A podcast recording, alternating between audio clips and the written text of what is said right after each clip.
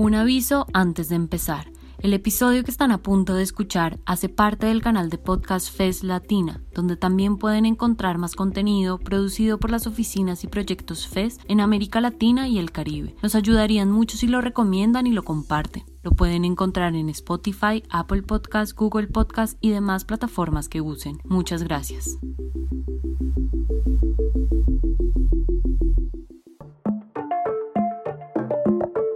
Las sociedades mutan y sus actores cambian. Se adaptan, se modifican, avanzan y retroceden.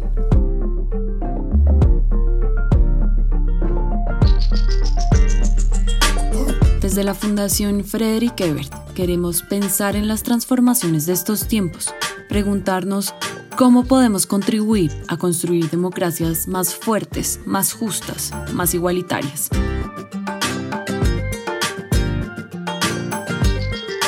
Y así poder imaginar el mañana y lo que viene. Esto es Después de, un podcast con una mirada latinoamericana para analizar el presente y pensar en el futuro, creado por la FES en América Latina y el Caribe en alianza con la revista Anfibia.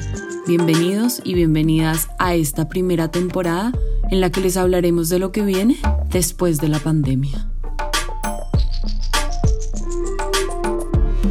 Si hace un año nos preguntaban cómo pensábamos que iba a ser el trabajo en el futuro, jamás hubiésemos imaginado que ese futuro llegaría tan rápido. La pandemia transformó los hábitos en todo el mundo y en cuestión de días trabajos considerados esenciales se volvieron aún más esenciales. Otros que no eran emergieron y se volvieron indispensables. Y quienes tuvimos la posibilidad nos vimos obligados y obligadas a adaptarnos a trabajar desde casa, con o sin las condiciones para hacerlo. Si algo me dio en esas transformaciones, para bien o para mal, fue el uso de la tecnología. En América Latina los cambios no fueron iguales para todos y todas y expusieron, una vez más, las desigualdades que son tan características de esta región.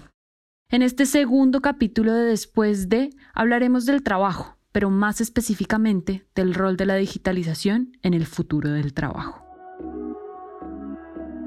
En un principio había comunicaciones muy fuera de hora. Lo peor fue el tema de internet. Tiene que ser rápido y bueno, pero bueno, cada domicilio, cada persona tiene un internet distinto en cada casa. La virtualidad eso no lo nos los quita, no nos permite vernos a los ojos, no nos permite ver los cuerpos y las expresiones que de ahí surgen. En este tiempo de pandemia venimos ganando lo mismo de hace dos años que estamos trabajando porque nosotros, si no trabajamos en la calle, la verdad que es un problema muy difícil, porque nosotros el trabajo vivimos día a día, así que estamos pasando muy, muy mal. Los trabajadores son trabajadores, no son colaboradores, no son emprendedores, tienen derecho. La pandemia aceleró el debate sobre el uso de la tecnología en el trabajo.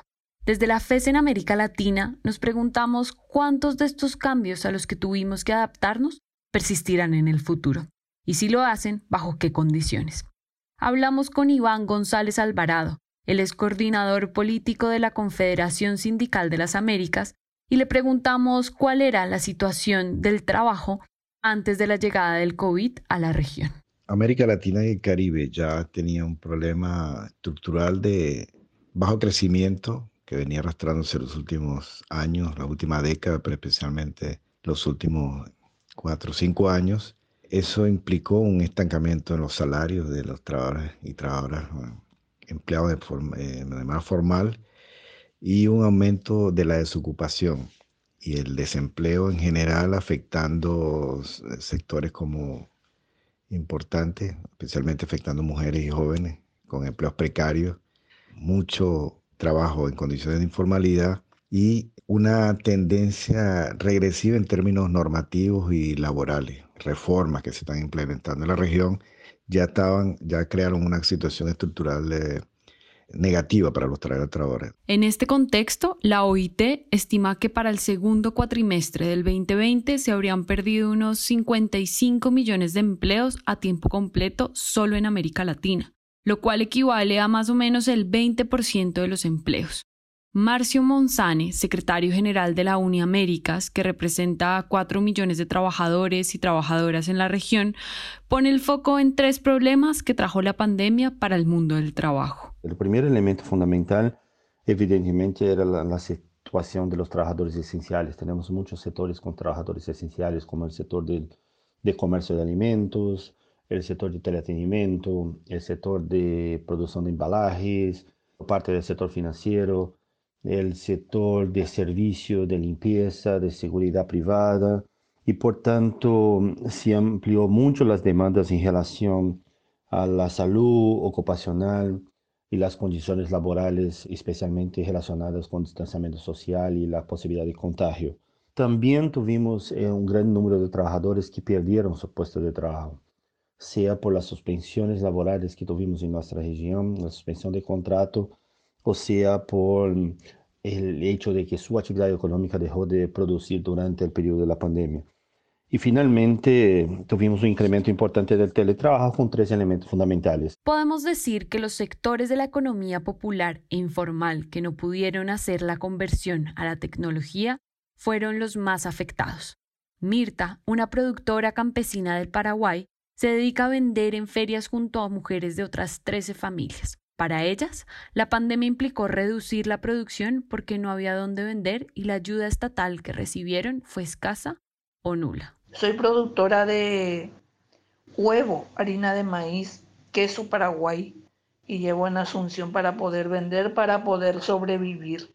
Y no hay tanta venta porque la gente se encierra, la gente tiene miedo para salir y esta situación de, la pandemia me, afecta mucho porque en lo económico, en lo laboral, en todo, no manejo yo la tecnología, solamente el WhatsApp y llamada y mensaje así, solamente eso.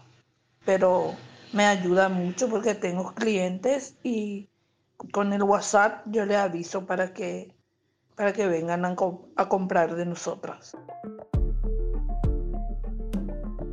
Sin duda, una de las características de la pandemia fue el incremento del uso de la tecnología en el trabajo, pero ese aumento fue desigual en la región, y esto se debe a varios factores. En América Latina existen sobre todo micro, pequeñas y medianas empresas para las que resulta muy complicado subirse a la ola digital.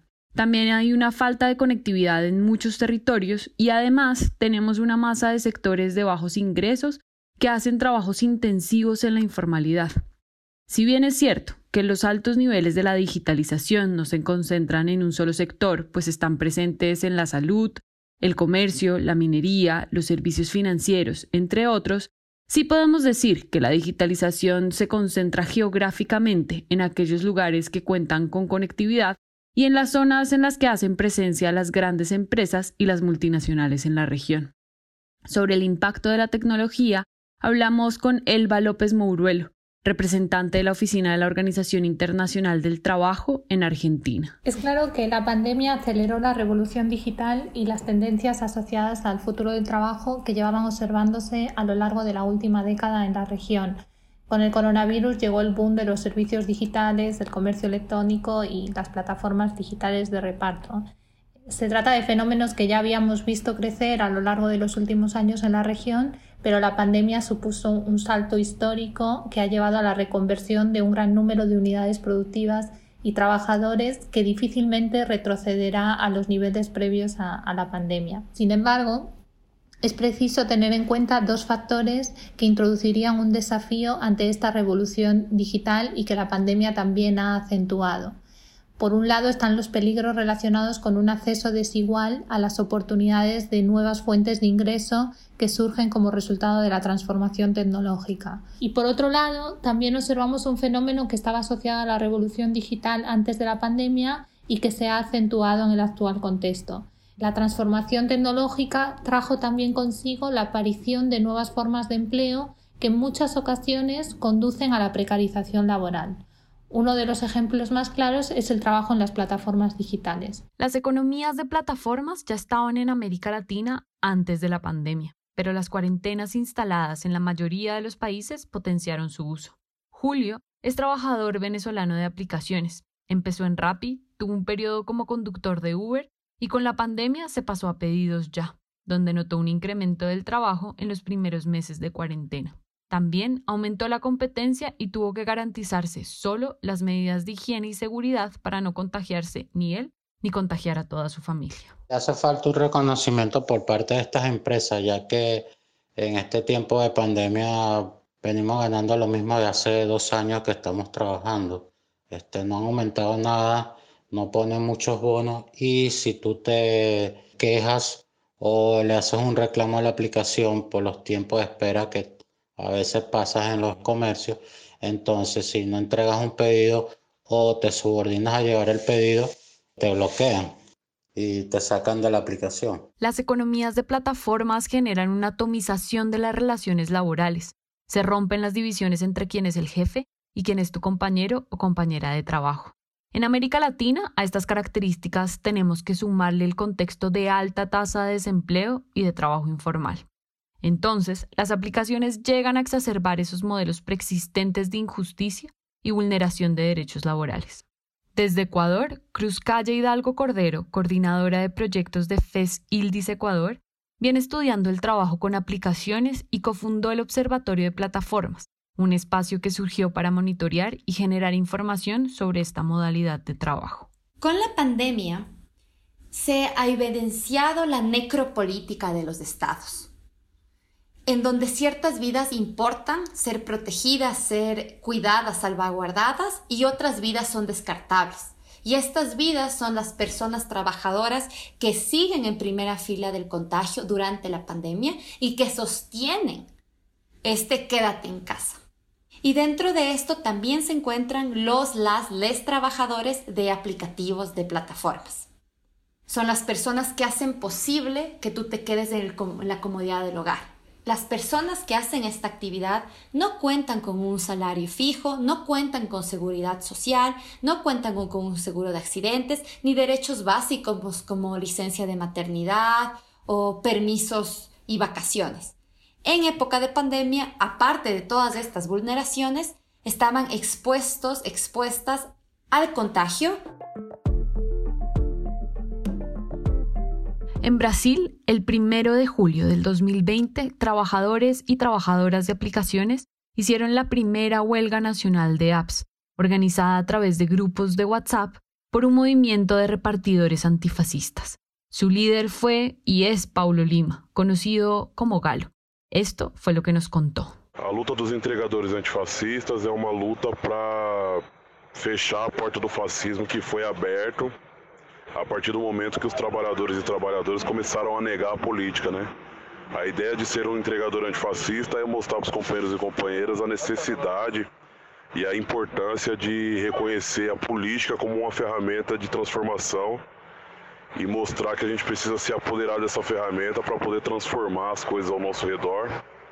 Pois se a gente não utilizar essa ferramenta, a burguesia e o poder vai acabar utilizando essa ferramenta contra, contra a gente, né? Igual vem acontecendo nesses últimos anos e na realidade por muito tempo, né? Aí vem isso vem acontecendo por um longo tempo. El movimiento Dos Entregadores Antifascistas busca crear una gran cooperativa con vínculos de trabajo más justos. En Argentina, en 2015, nació Cop Express, una cooperativa de 90 personas que hace servicios de delivery y mensajería garantizan condiciones laborales como seguro social y un reparto justo de las ganancias. En pandemia se cuidaron como grupo y garantizaron las medidas de seguridad e higiene. Nicolás, su presidente, nos cuenta cómo fueron estos meses y por qué decidieron optar por la organización colectiva del trabajo. Primero nos planteamos sobre qué íbamos a hacer, si seguíamos trabajando, si no, y decidimos seguir no solo por el por la cuestión laboral o monetaria, sino también porque entendíamos la importancia social que tiene nuestra actividad. Nosotros no solamente llevamos una pizza o un kilo de helado, sino que también llevamos los medicamentos a los jubilados, la comida o los mandados a la gente de grupos de riesgo y demás. Presentamos una alternativa completamente distinta a lo que se ve ahora, inclusive estos últimos años, estos últimos tres años que llegaron las apps a la ciudad, que son multinacionales, que promueven la meritocracia, que bueno, Para nosotros eso es una mentira, la meritocracia no existe, porque no partimos en igualdad de condiciones. Entonces los ranquea a los compañeros y compañeras que están ahí a los que trabajan mejor para los intereses de esa empresa, tienen mejor trabajo y demás. El problema que tienen muchas de las experiencias autogestivas es el reconocimiento de los estados, que en la pandemia se volvió aún más evidente.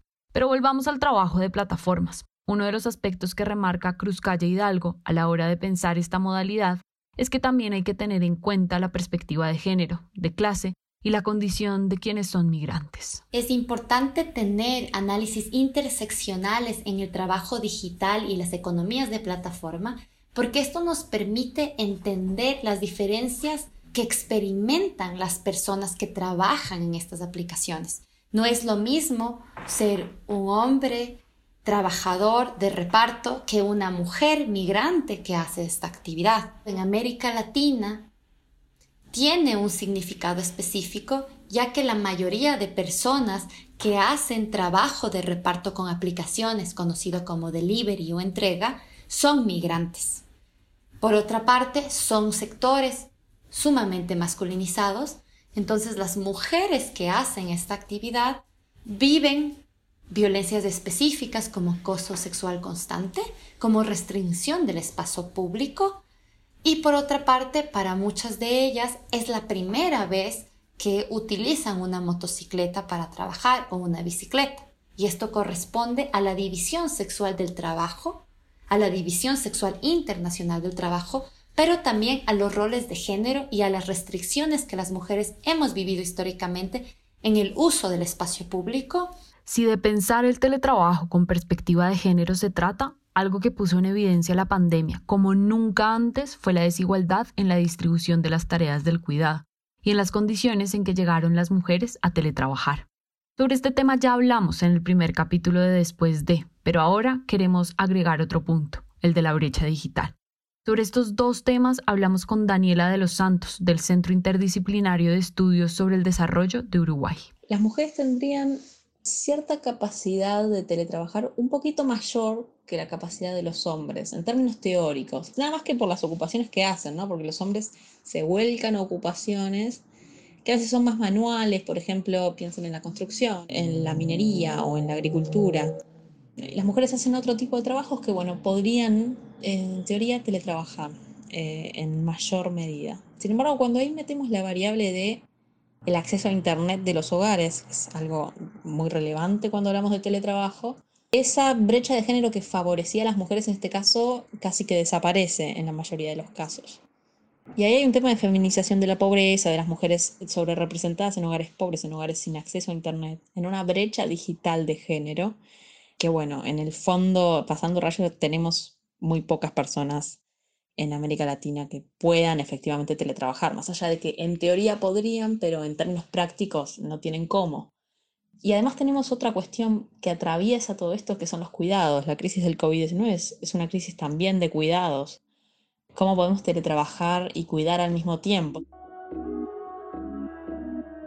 Cuando tuve que empezar a trabajar acá, no alcanzaba ese internet en un lugar súper incómodo porque era el lugar donde la computadora recibía mejor señal de internet. Hacer teletrabajo me resultó muy grato.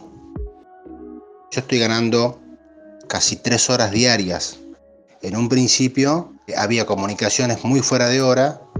Entonces también va a depender de, del internet, la velocidad para trabajar, teniendo en cuenta que el Internet sí lo pagamos cada uno de nosotros, los empleados. No hay tiempo ni espacio, no hay límites.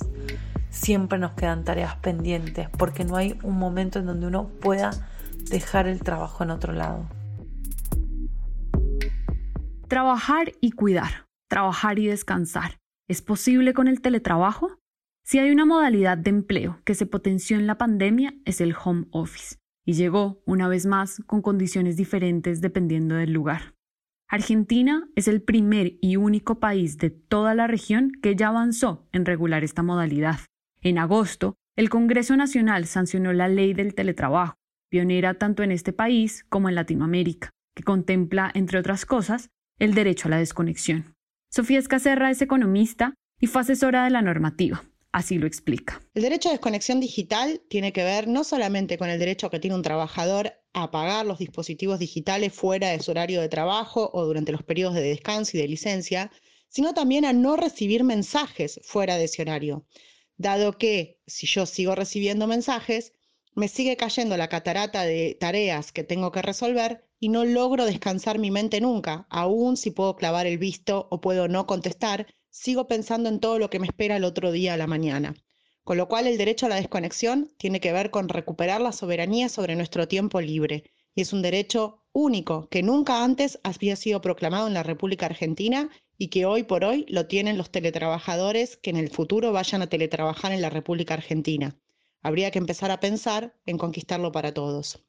Pero esto también tiene un aspecto de género muy importante, ya que recuperar la soberanía del tiempo libre de las familias significa también poder organizar mejor las tareas de cuidado hacia dentro del hogar. El derecho a la desconexión aparece también como una oportunidad para modernizar las comunicaciones dentro de los trabajos. Por ejemplo, exigiendo el envío de mensajes en diferido, programando mails y servidores y evitando comunicación laboral fuera del horario. De ahí que sea necesario insistir que en la región haya marcos regulatorios frente a esta modalidad de trabajo virtual.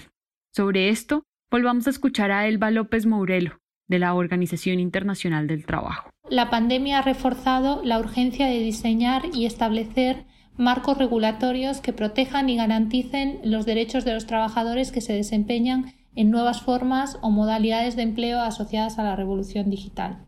Para ello son necesarias normas que regulen estas actividades creando una igualdad de derechos con respecto al resto de trabajadores especialmente si se tiene en cuenta que estas formas o modalidades de empleo que hoy denominamos nuevas o típicas pueden convertirse eventualmente en hegemónicas. El sindicalismo juega un rol central en lograr que se establezcan estos marcos regulatorios de los que venimos hablando, además de garantizar que su cumplimiento se haga efectivo. Sobre esto, escuchemos una vez más a Marcio Monzane, de la Uniaméricas, quien precisamente resalta ese papel que el sindicalismo juegan las discusiones referentes al futuro del trabajo. También no podemos olvidar del, del derecho del trabajador a organizarse en sindicato. Estando en su casa, es un reto adicional que debe ser contemplado y por tanto las negociaciones colectivas tienen que considerar incluir en ese proceso el derecho del, del, representante sindical en hablar con ese trabajador, tener información para llegar hasta ese trabajador. También tenemos que entender cuáles fueron los cambios en los procesos de producción y los procesos de desarrollo de la actividad económica. Y los sindicatos tienen que estar preparados para adaptar y desarrollar la reconversión sindical. Aquellos trabajadores que hoy tienen sus tareas disminuidas en relación a tecnología deberán tener un proceso de reconversión laboral y, capacitación laboral para poder desarrollar las, las actividades del futuro. Para finalizar, invitamos a Uta Dirksen, economista y directora del proyecto sindical regional de la FES en América Latina y el Caribe, para que nos ayude a imaginar cómo podemos y debemos pensar el trabajo del futuro con una verdadera inclusión para todos y para todas. El trabajo en el futuro tiene que ser un trabajo digno. Eso suena muy simple, ¿verdad? ¿Y qué tiene que ver eso con la digitalización de que estamos hablando? Bueno, en ese momento vemos que la digitalización se usa a menudo para profundizar la precarización del trabajo. Se utiliza para empeorar las condiciones para las trabajadoras y los trabajadores, para meterles más presión, para extraerles aún más valor a la fuerza de trabajo. Pero no tiene que ser así. Si la digitalización hasta ahora ha beneficiado sobre todo unos pocos, eso se debe a una mala regulación, se debe al desmontaje de los derechos laborales, a la formación de monopolios, a la brecha digital, a insuficiencias en la educación. No es por causa de la tecnología, porque la tecnología no determina el futuro. La tecnología nos abre varias sendas cuál escogimos y de qué manera transitamos, es nuestra elección como sociedad. Por eso necesitamos políticas públicas que le den un rumbo a la digitalización, políticas que aprovechan de ese potencial transformador de las nuevas tecnologías. Nada de eso se puede lograr sin un diálogo social. Cuando se trata de dar forma al mundo futuro del trabajo, un aliado clave siempre serán las organizaciones que representan a los que están viviendo estos cambios en carne propia, a los trabajadores y a las trabajadoras. Entonces, sin el movimiento sindical no será posible formular una respuesta a los desafíos del trabajo del futuro. Hasta aquí este segundo episodio. Muchas gracias por acompañarnos a imaginar el futuro del trabajo. Yo soy Estefanía Bella y esto fue Después de, un podcast con una mirada latinoamericana para analizar el presente y pensar el futuro. Creado por la FESE en América Latina y el Caribe en alianza con la revista Anfibia. Les esperamos en un próximo episodio.